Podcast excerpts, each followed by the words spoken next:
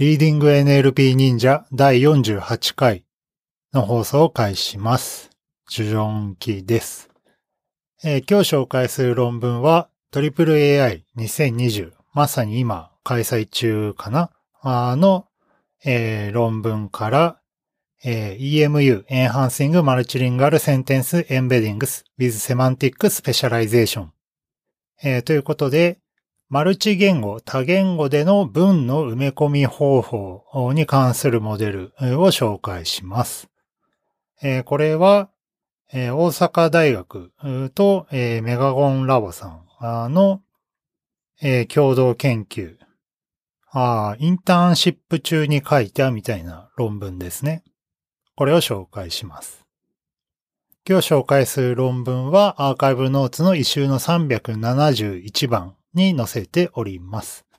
リーディング NLP 忍者では、えーサポーターの方を募集しておりまして、えー、Patreon、えーというサイトで、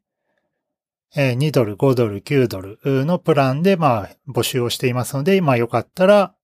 えー加入を検討してみてください。Patreon のページは、えーこのペ、このポッドキャストの番組の、えー概要欄に書いてあります。はい。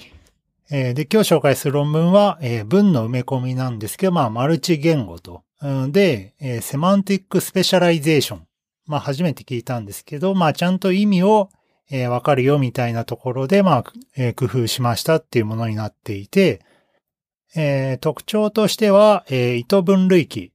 あるいはセマンティッククラシファイアって書いてるんですけど、えーまあ、意図分類器と呼んじゃいますけど、意図分類器と言語識別器っていう、まあ、2コンポーネント及び、えー言語エンコーダー、文エンコーダーですね。えーから、まあ、なるっていうもので、まあ、EMU、EMU、EMU って呼んじゃいますけど、まあ、EMU っていうのを提案しますと。で、えーまあ、分類器、えーあるんですけど、まあ、加えて言語識別器っていうのがあって、えーこれ、えーつまり、えー敵対学習ですね、えーを使って、まあ、うまく、うまく埋め込みの、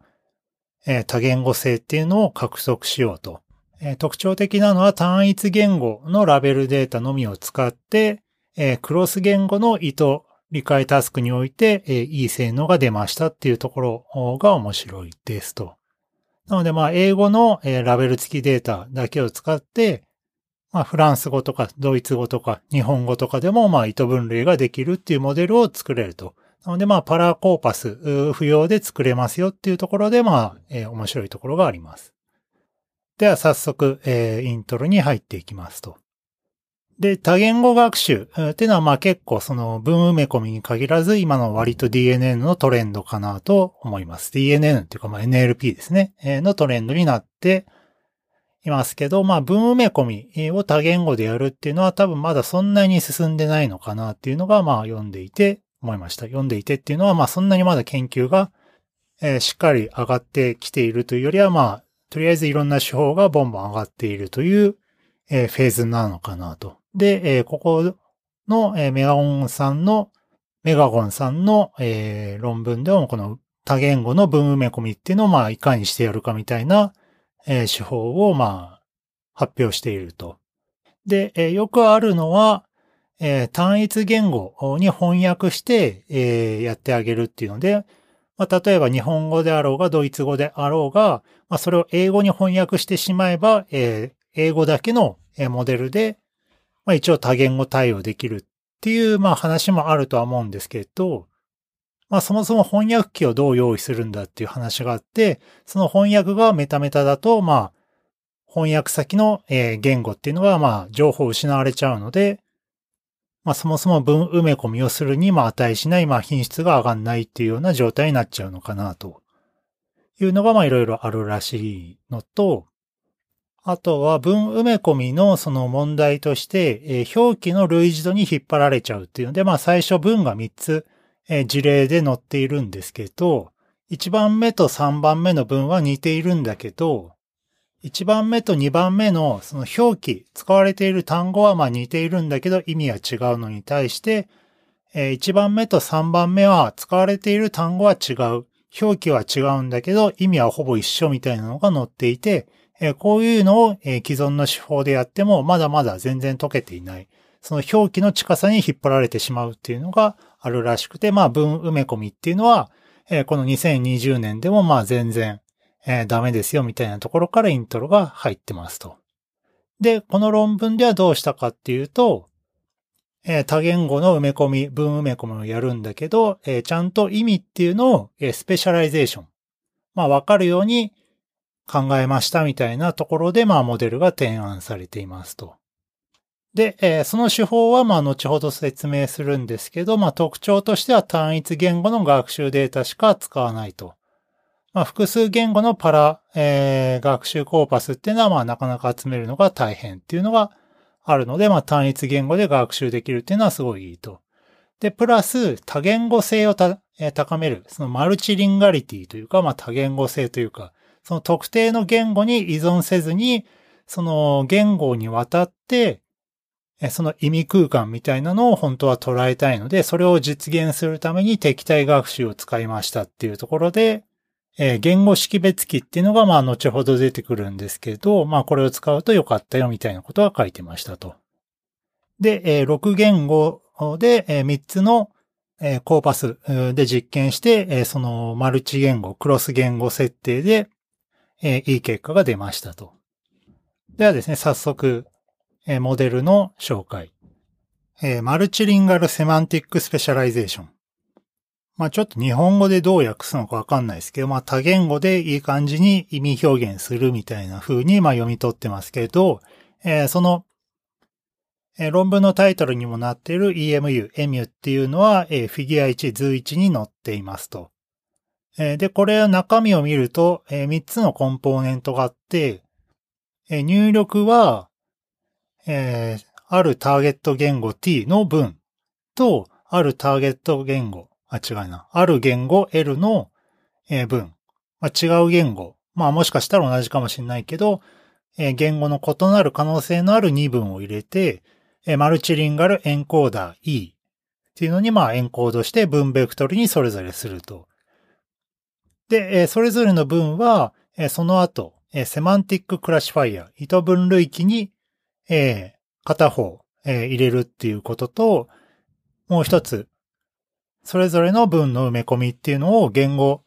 ディスクリミネーター、ランゲージディスクリミネーター D っていうのに入れて、えー、その言語かどうかっていうのをまあ判定するっていう、えー、モデルになってますと。で、基本的にはこれだけなので、まあ非常に単純といえば単純なんですけど、まあ具体的に中身どうなっていくかっていうのをちょっと一個ずつ追っていきます。まず最初マルチリンガルエンコーダー、多言語エンコーダーですけど、まあこれは文、文を埋め込みにできれば何でもいいよって書いてあって、何でもいいよっていうかまあ柔軟に選択できると書いてあって、この論文では Facebook のレイザーっていうモデルをベースラインに使ったみたいです。で、レイザーっていうのは、まあ僕も知らなかったですけど、93言語以上をカバーする文の埋め込みモデル。で、まあ Facebook が、まあ、Facebook リサーチがが公開していて、ByLSTM と BP に基づくモデルらしいですね。で、このモデル自体は2カ国の翻訳タスク、パラコーパスかなんかで、えー、鍛えたっぽくて、まあ、いろんな cross-lingual な NLP タスクで、まあ、 state of the art な性能を出していたと。まあ、なんでまあ、これを使ったらしいんですけど、まあ、多言語バートっていう選択肢もあったらしいんですけど、まあ、これは、えー、そもそもレイザーより性能が低くて、えー、文埋め込みに多言語バート別に特化しているわけではないので、まあ、えー、やめときましたみたいなことが、まあ、ちょろっと書いてました。まあ、バート、まあ、この辺まだよくわかってないと思うんですけど、いろんなダウンストリームタスクで強いと言いつつ、その文埋め込みを獲得するという手段には直接あんまりまだ使われていないというか、えどう使うのがいいのかよくわかってない状況なのかなと、え思ってます。ちょっと違うかもしれないですけど、ね。はい。で、エンコーダーは、え LASER を使うと。で、次、え semantic classifier、意図分類器、意味分類器、えでは、えこの意味分類器、 semantic classifier では入力文の意図を推測します。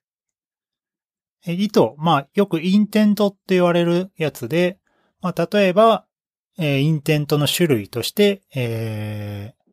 プール情報の、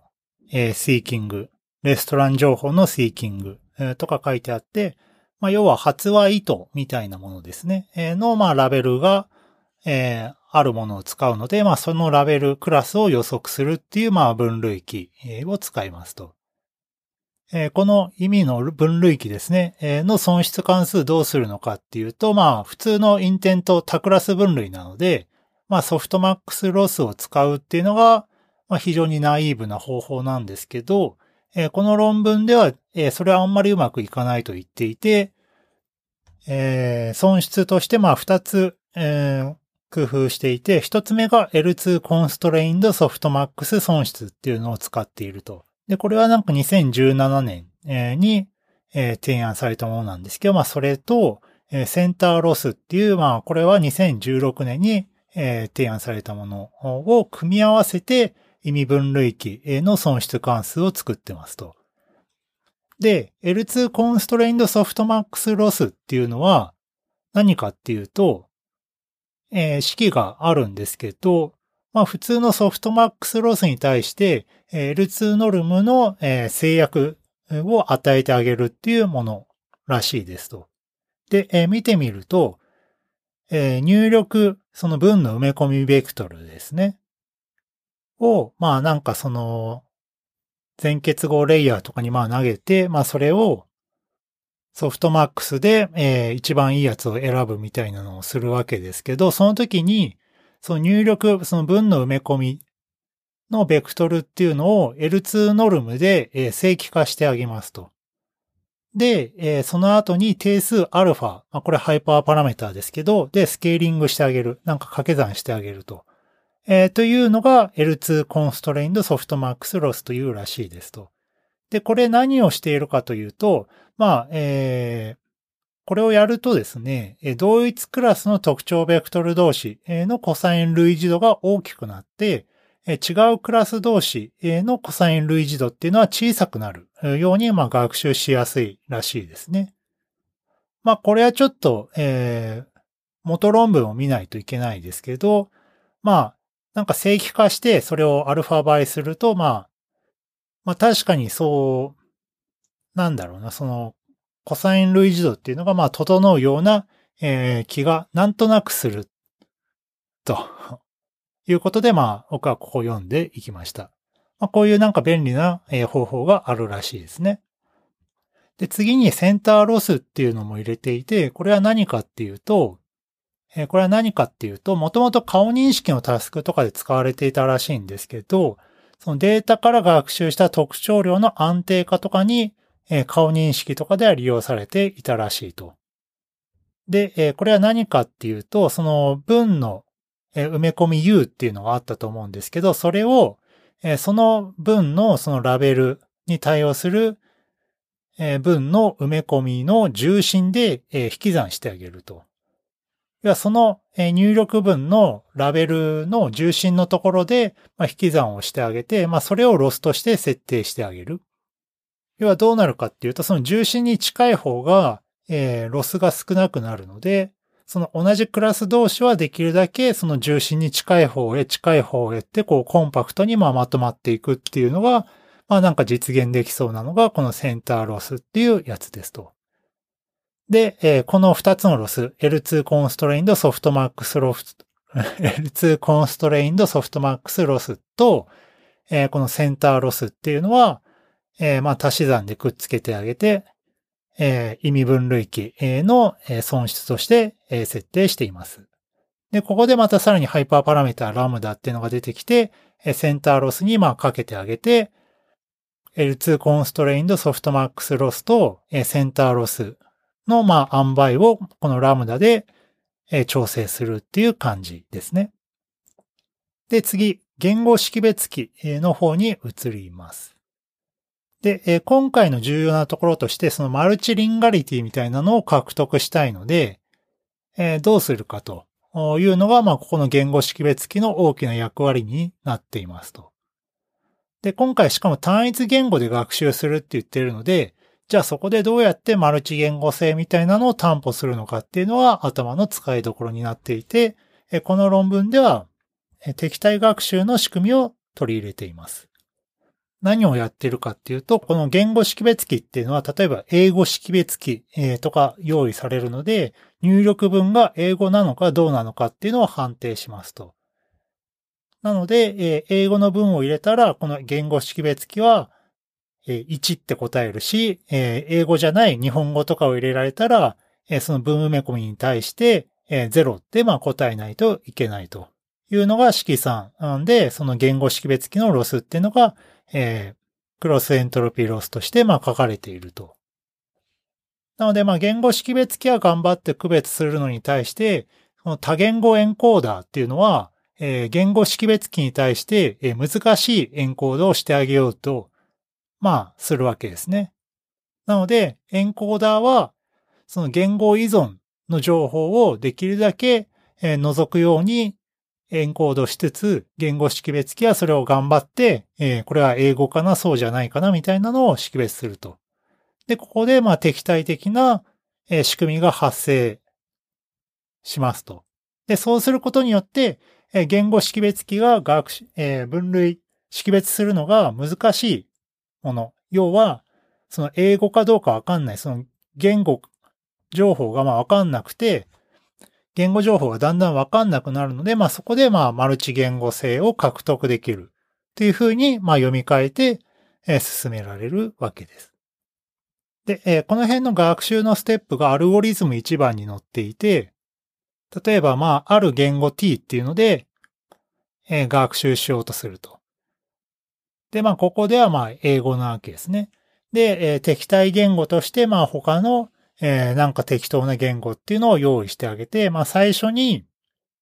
えー、言語識別機を、まあ、学習してあげます。で、その次のステップとして、えー、また、えー、ターゲット言語、まあ、英語とか、の事例と、えー、敵対言語、日本語とか中国語とか、の事例をサンプルしてきて、えそれを使って、意図分類器とエンコーダーのパラメータ更新っていうのを行います。で、その時の、えー、ロスとして書かれているのが、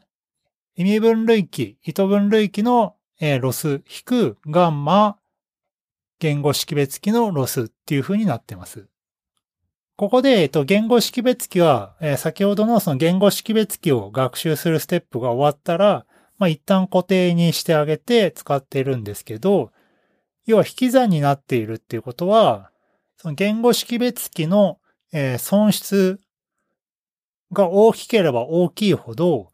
ここでの損失は小さくなる。ですけど、これはなぜかっていうと、言語識別機が損失が大きいってことは、言語識別機が、えー、識別に難しい入力があったとも、えー、言い取れるので、まあ、それは我々が欲しい多言語埋め込みの表現であるっていうので、それはむしろ好ましい条件だっていうところで、えー、この式4の、え、意味分類器の損失に対して、え、言語識別器の、え、ロスを、引き算するっていうような、え、式が出ているっていうのが、え、ここの、え、損失の特徴です。で、こんな感じで、え、言語識別器、エンコーダー、意味分類器の、ま、パラメータを、ま、更新し、パラメータを更新していくっていう、まあ、感じですね。はい。では、評価に入っていきます。で、評価はどうやるかっていうと、まあ、クロスリンガルな意図分類のタスクっていうのを行いますと。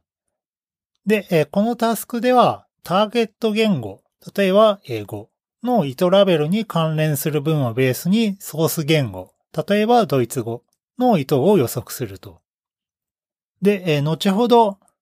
その評価メトリックの説明の時にも言うんですけど、えー、先ほどの意図分類器っていうのは、なんか性能悪かったらしくて、えー、直接は使っていないらしくて、えエンコーダーから出てきたベクトル、を、え他のテストラベルとま比べて近いやつを、えその言語のラベルとしてえ採用するっていう風に、ま予測していますと。なので、ここでターゲット言語とかソース言語って出てくるんですけど、えー、糸分類器なのになんでターゲットとかソースとかあるのかなと思ったんですけど、まあ、えー、ターゲット言語っていうのは、まあ、例えば、えー、ソース言語、まあ、ドイツ語とかの文を入力すると。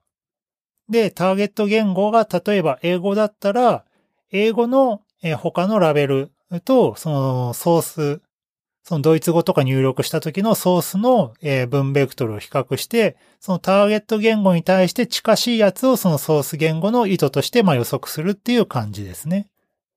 な ので、ここちょっとややこしいんですけど、例えば、ターゲット言語は英語、ソース言語はドイツ語だとしますと。そうすると、入力はドイツ語で入力して、文ベクトルが獲得できますと。で、その獲得した文ベクトルのラベル、意図は何なのかっていうのは、ターゲット言語、英語のベクトルとコサイン類似度を比較して、一番近しいやつのラベルっていうのをそのソース言語、ドイツ語のラベルとして予測するっていう、予測するっていうか、予測結果とするっていうのがまあこの手法なわけですね。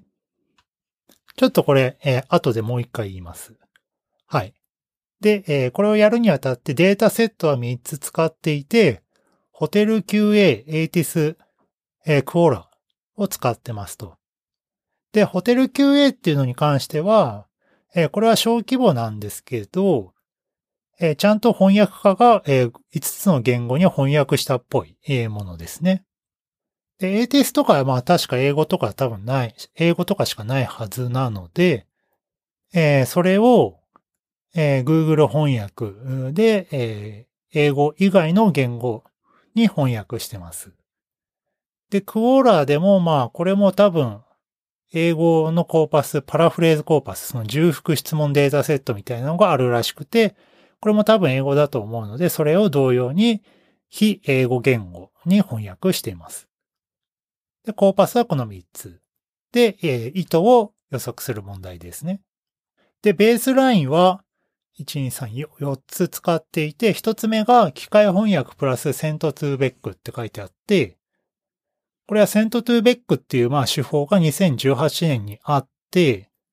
まあそれを使ったと。で、機械翻訳プラスって書いてるので、まあ英語とか、単一言語のこのセントトゥーベックを使うでしょうね。なのでまあドイツ語とかの場合はそれを機械翻訳でまあ英語に変えて、え、 Sent2Vec に投げるっていう形で評価したんだと思います。で、次に softmax loss っていうやつがあって、これは、意図分類器の学習に、あの制約なしの普通の softmax loss を採用して埋め込みを調整したものらしいです。で、三つ目は contrastive loss って書いてあって、まあ、えー、これはよくある margin ranking loss みたいな感じで、えー、エンコーダーで、まあ、文をエンコードして、その、えー、二つの文のえー、距離関数、まあ、コサイン類似度とかだと思うんですけど、を取って、えー、それが近しくなるようにして、えー、違う糸の二分に関しては、えー、マージンを取って、まあ、離れるように、まあ、設定するっていう形で学習した手法。で、最後は N ペアロスっていうので、えー、これは一つの精霊をサンプルして、あと N-1 のフレイをサンプルして、コサイン類似度で損失を最小化する方法。らしいですと。まあ、ちょっとこれも論文読まないとよくわかんないですけど、まあこんな感じ。で、えー、次、実験設定ですね。えー、最初から言っているように、えー、英語の学習データ、ラベル付きデータのみを利用しますと。学習には。あプラス、あのみっていうか、えー、ラベル付きデータは英語だけで、えー、他、非英語、英語以外のものに関しては、えー、ラベルなし、えー、で、えー、学習データとしてまあ利用しますと。ここのラベルって言ってるのはその意図ですね。意図のラベルだと思います。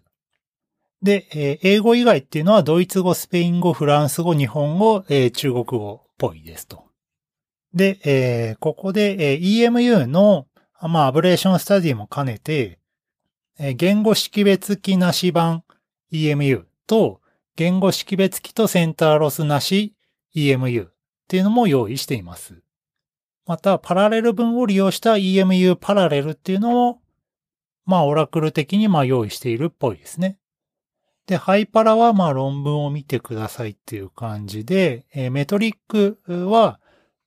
先ほどちょっとややこしい説明をしてましたけど、テストデータでリーブワンアウト評価をやってますと。これは何かっていうと、テストセットでまあ文を評価しますと。で、まあある文を評価するときに、そのテストデータの残りの文っていうのをラベルデータとして、使いますと。なので、ある一文、例えばドイツ語の文を入れて文ベクトルが出ますと。で、えー、残りのテストデータの、えー、ターゲット言語の、えー、それぞれ文埋め込みと、えコサイン類似度を比較してあげて、一番近かったやつを、えそのターゲット言語側のその近かった事例のラベル、意図ですね。をその入力文の、えラベルの予測結果として採用するっていう形で評価していますと。っていうのは、意味分類器とかがまあ、性能低かったみたいな話っていうのが、まあ、ここで絡んでいきますと。なので、例えば、えー、日本語を入力して、えー、英語のラベルデータがあって、それと比較されて、その日本語の意図は何かなっていうのを予測するみたいな評価になってますと。まあ、なのでまあ割とそのパラコーパスがないっていう前提で、まあ結構リアルな設定、チャレンジングになっているというふうに書いてました。で、えー、評価は accuracy at 1なので、まあそこのまあナンバーワンの予測結果っていうのが、まあ意図の推定結果だよっていうので、まあ評価していますと。で、えー、結論じゃなくて結果がテーブル2に載ってます。えー、各、3つのデータセットでそれぞれ、いろんな手法と、比較した結果が載っています。で、えー、論文、え、図の見方なんですけど、まあ、英語からフランス語とか、え、スペイン語から英語とか、まあいろいろ書いてあるんですけど、まあこれは多分ソース言語からターゲット言語という意味だと思うんですけど、要は入力文の言語が何かっていうのと、えその入力文の比較する先のターゲット言語は何かっていうところで、えテーブルがまあ分かれて書いているのかなと読み取りました。で、えどういう結果だったかっていうと、まずホテル QA ではまず全11タスク、まあ、その言語のコンビネーションパターンで、まあ、ベストパフォーマンスでしたと。で、ATIS では、まあ、11分の10で、まあ、ベスト。で、えー、中国語と英語に関しては、オリジナルのレイザーの方が良かったですと。で、3つ目のクオーラーでは、えー、さらにちょっと下がって、7タスクでベストでしたと。で、残り4タスクでオリジナルのレイザーの方が良かったですと。なので、まあ、金がね、えー、EMU、EMU の方が、まあ、オリジナルのレーザーよりも、えー、いい性能を示したと。しかも、この EMU っていうのは英語のラベル付きデータのみで、まあ、学習しているので、まあ、EMU のラベルありの、あ語弊がある。えー、EMU は、ラベルデータっていうのは、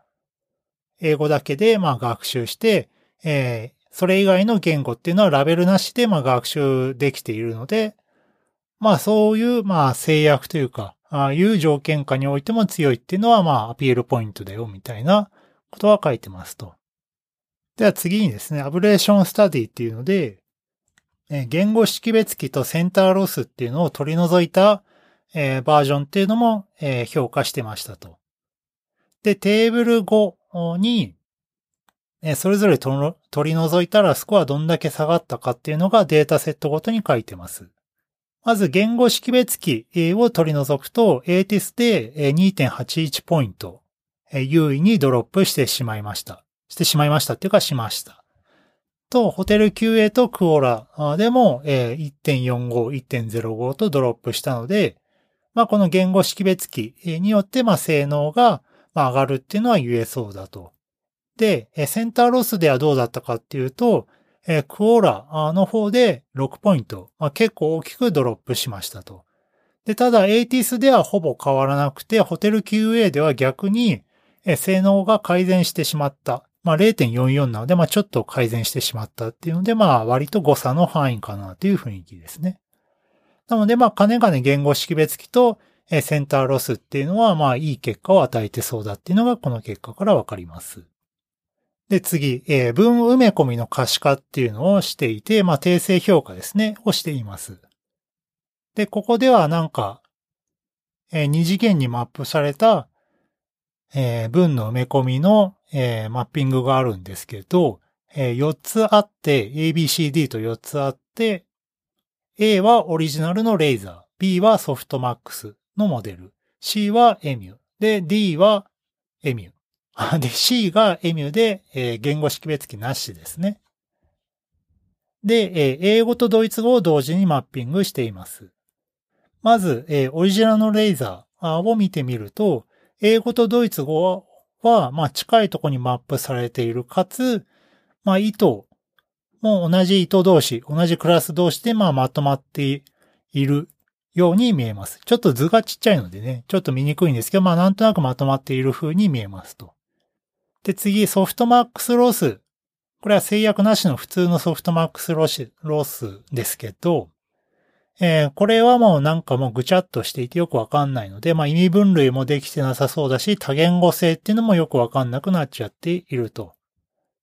で、次 C、えー、言語識別機なし、言語識別機なしのエミューですけど、これは、えー、文の埋め込みはできているんだけど、なんとなく良さそうに見えるんだけど、まあ、その同じインテント内、同じクラス内のえー、事例を見ると、えー、英語とドイツ語でまあ、セパレートされているようにも、えー、見えるので、え要はセパレートされているってことは、そのマルチ言語性がなくて、その英語とドイツ語で何らかのスペシフィックな情報が、まあ残っていると、まあ見えなくもないっていう感じの図になってます。で、最後、提案手法の意味では、まあいい感じにインテントと多言語性がまあ表現できていそうな雰囲気があるっていう感じですね。まあ、訂正評価なので、まあ、あと、まあ、TSNE なので、まあ、あんま、わかんないですけど、まあ、こういうのを見ると、まあ、結構、えー、面白いですね。で、続いて、えー、最後考察のとこで、まあ、えー、二つほど自問自答みたいなのをしてるんですけど、一つ目、EMU ではパラレル文が必要かっていうところで、どうなのかと。で、今回実際その最初の実験で EMU パラレルっていうのも、え、実施していましたと。それはテーブル2に、え、載ってたんですけれど、まあ、ここで、え、その話をします。で、この EMU パラレル性能どうだったかっていうと、EMU と比べて各データセットで、マイナス0.5、マイナス1.2、マイナス5.9。まあ、なんとなんか、えー、性能むしろ下がっちゃってるんですね。で、この差の中で、まあ、クオーラ以外は、まあ、優位性はなさそうなんだっていうところで書いてはいるんですけど、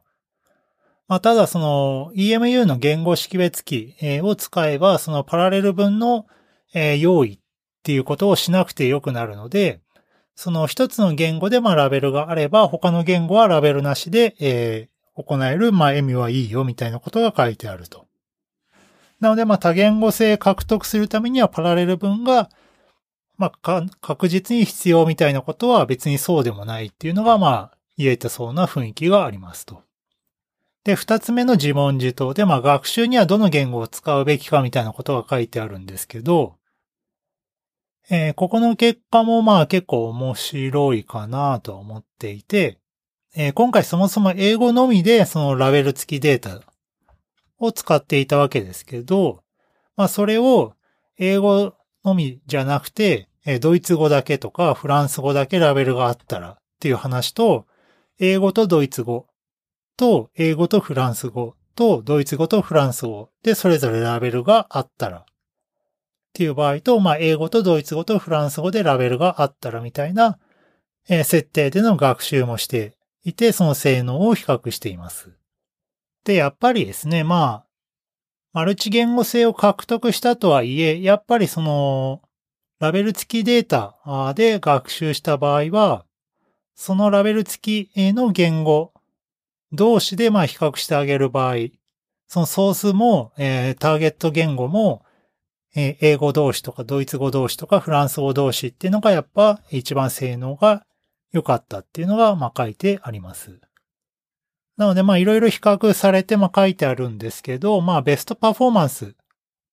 まあ欲しいよっていう時には、そのソースあるいはターゲット、まあどちらかにおいて、そのラベル付きの学習データと同じ言語っていうのを入れた方がいいよっていうのが、まあ書いてありました。まあこれはまあ確かにまあそうかなっていうのが、まあ、えスコア付きで書いているっていう感じですね。はい。で、実験はここで終わりで、えー、最後入る前に関連研究ですね。まあ、ここは正直あんまりちゃんと読んではないんですけど、まあまだ文の埋め込みっていうのはそんなに広く研究されているというよりは、まあその、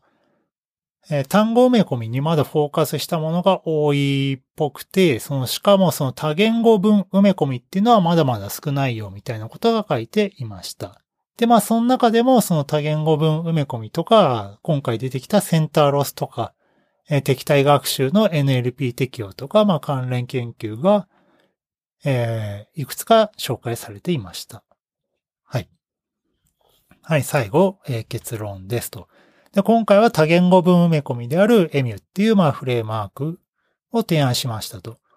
これは、えー多言語エンコーダーと言語識別機と、えーセマンティッククラシファイアーの、まあ、3コンポーネントからなっていて、まあ、その意味の類似性みたいなのを捉えつつ、その多言語性を獲得するために敵対学習を使っていたっていう感じでしたと。で、えーラベル付きデータっていうのは1言語だけでよくて、他の言語ではラベルなしで、えー学習することができて、まあ、なおかつ、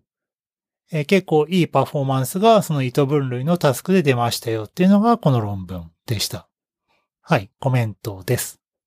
まずラベルデータは単一言語だけでいいっていうのはまあ結構いいというかまあコスパが高いなっていう感じを受けました。で、それをどう工夫するのかっていうのところで、その言語識別機とか、まあその敵対学習におけるまあ言語識別機とまあ意味分類器とあとマルチエンコーダーですね。えーをシンプルなアーキテクチャで実現しているっていうので、まあいろいろ応用ができそうな雰囲気は感じますと。まああと一点気になったのはそのセマンティッククラシファイアそのまま使えばいいんじゃないのかなっていう気はするんですけど、まあその性能がなんで低いのかっていうのは、まあその敵対学習を使っているっていうのもあるとは思うんですけど、まあその辺はちょっと、えーなんで低かったのかなっていうのはちょっと気になりました。はい。ま、ただその L2 constrained softmax loss とか、えー center loss とか、まあ割とその実用的に役に立ちそうな手法を学べたので、まあ、えー結構僕的にはまあ満足ですと。はい。今日紹介した論文は AAAI2020 から EMU Enhancing Multilingual Sentence Embeddings with Semantic Specialization というところで、えー多言語文埋め込みの手法を紹介しました。今日紹介した論文は一周の371番に載ってます。えー番組が面白いと思った方は、かつ Apple Podcast で聞いている方はですね、えーぜひ、えー評価をしていただけると、えー非常に嬉しいです。まあ、星つけるだけだと思うので、まあ、お時間があればぜひやってみてください。それでは。